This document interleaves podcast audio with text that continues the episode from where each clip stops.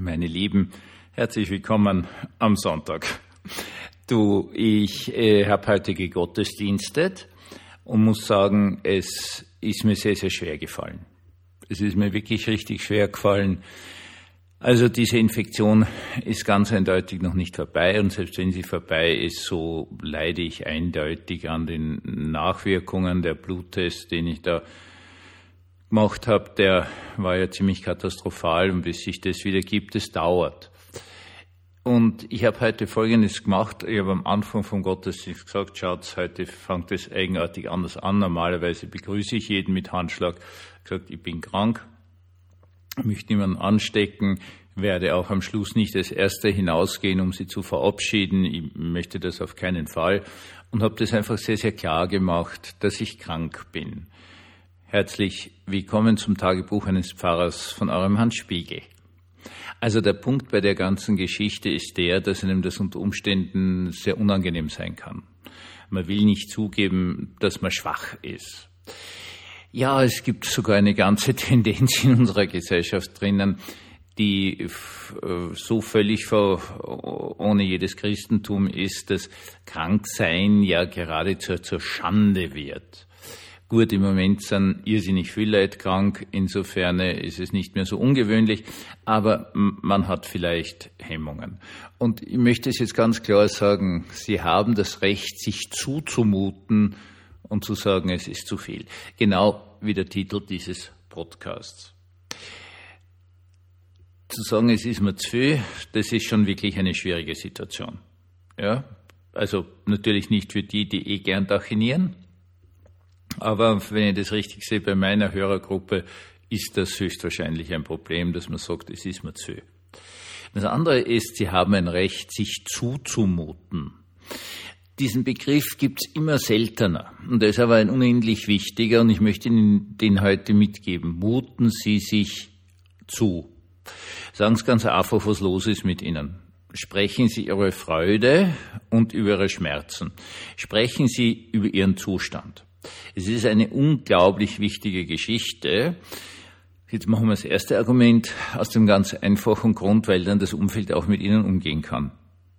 Ich gebe Ihnen ein einfaches Beispiel. Wir haben eine, eine, seine, seine Gruppengeschichte gemacht und war ein paar Tage hintereinander und wir haben mich dann immer wieder gewundert. Die, die Leiterin hat also was gefragt und hat mir Dinge geantwortet, was man als nächstes tun sollte. Und es war relativ klar, die Gruppe möchte in eine Gruppe Richtung gehen und die hat dann was völlig anderes gemacht. Und ich war dann sehr verwirrt. Also es war nicht schlecht, auch das andere war wirklich gut. Also es war jemand, der sehr gut war. Und erst ganz am Schluss hat sie gesagt, ähm, ja, schon sehr emotional dass sie einen Antrag hat auf, gemacht hat auf ein Hörgerät, aber sie kriegt noch keines und so weiter und so fort. Und in dem Moment war klar, sie hat uns einfach sehr oft nicht verstanden. Und sie hat sich das aber nicht sagen traut. Aus welchem Grund auch immer hat sie vielleicht Angst gehabt um ihren Job, um ihre Bezahlung, was auch immer.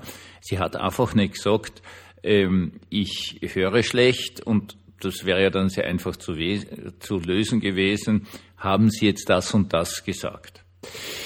Das ist eine schwierige Situation, dass die ganze Gruppe in Verwirrung zurückgelassen hat, bis sie das gesagt hat. Man muss sich zumuten. Sonst kann es auch sozial nicht funktionieren. Das Zweite ist natürlich, äh, Sie haben dann endlich die Möglichkeit, so zu agieren, wie es Ihnen entspricht. Und das ist das unendlich Wichtige. Also wir sind einem unfassbaren Arbeitsdruck hineingekommen. Also das ist alles vollkommen lächerlich geworden, bitte. Wenn ich nur an die Schule denke, früher hat der Lehrer also unterrichtet, im Klassenbuch heute ein bisschen eingetragen und ansonsten auf einem Papierblattel äh, seine Noten eingetragen. Das war die gesamte Verwaltungsarbeit. Heute habe ich drei verschiedene unglaublich komplizierte Programme, wo ich irgendwas eintragen soll, was die Hälfte der Zeit nicht funktioniert. Und dann kriegen wir noch das dazu und das dazu und das dazu. Und dann soll man noch irgendwelche ganz tollen Computergeschichten machen und was weiß ich was. Es geht einfach nimmer. Es ist einfach lächerlich geworden und es ist einfach zu viel.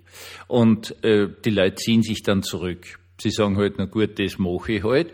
Aber darunter leidet natürlich dann auch der Unterricht irgendwann einmal, weil es kostet Zeit, es kostet Energie, die ja eigentlich bei einem Lehrer fürs Unterrichten da sein sollte. Und egal wo Sie sind, ja, Sie werden immer die gleiche Geschichte laufen haben. Es wird immer mehr, es wird immer mehr, es wird immer mehr. Und Sie müssen dann auch irgendwann einmal klar sagen, so, jetzt ist die Grenze erreicht. Jetzt reicht's. Aus. Ende. Äh, über viele andere Dinge ist es genauso wesentlich, damit Sie also einfach Ihr eigenes Leben leben können, dass Sie wirklich den Mut haben, sich zuzumuten.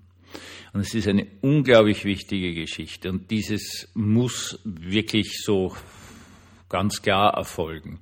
Es bringt nichts, wenn man es immer nur so halbert macht. Es braucht eine sprachliche Klarheit. Und, und jetzt einmal ganz, ganz klar zu sagen, Sie sind Gottes Kind. Sie sind Gottes Kind. Das habe ich zweimal gesagt. Damit es nicht überhört wird. Und mit dieser Gotteskindschaft gehen Rechte Hand in Hand. Und das ist was unglaublich Wichtiges. Und bitte geben Sie diese Rechte nicht auf. Und eines der wesentlichsten Rechte überhaupt ist schlicht und ergreifend, ich habe das Recht, mich zuzumuten. Ich habe ein Recht, als Gottes Kind so zu leben, wie mich Gott geschaffen hat. Einen wunderschönen Abend und eine gesegnete neue Woche.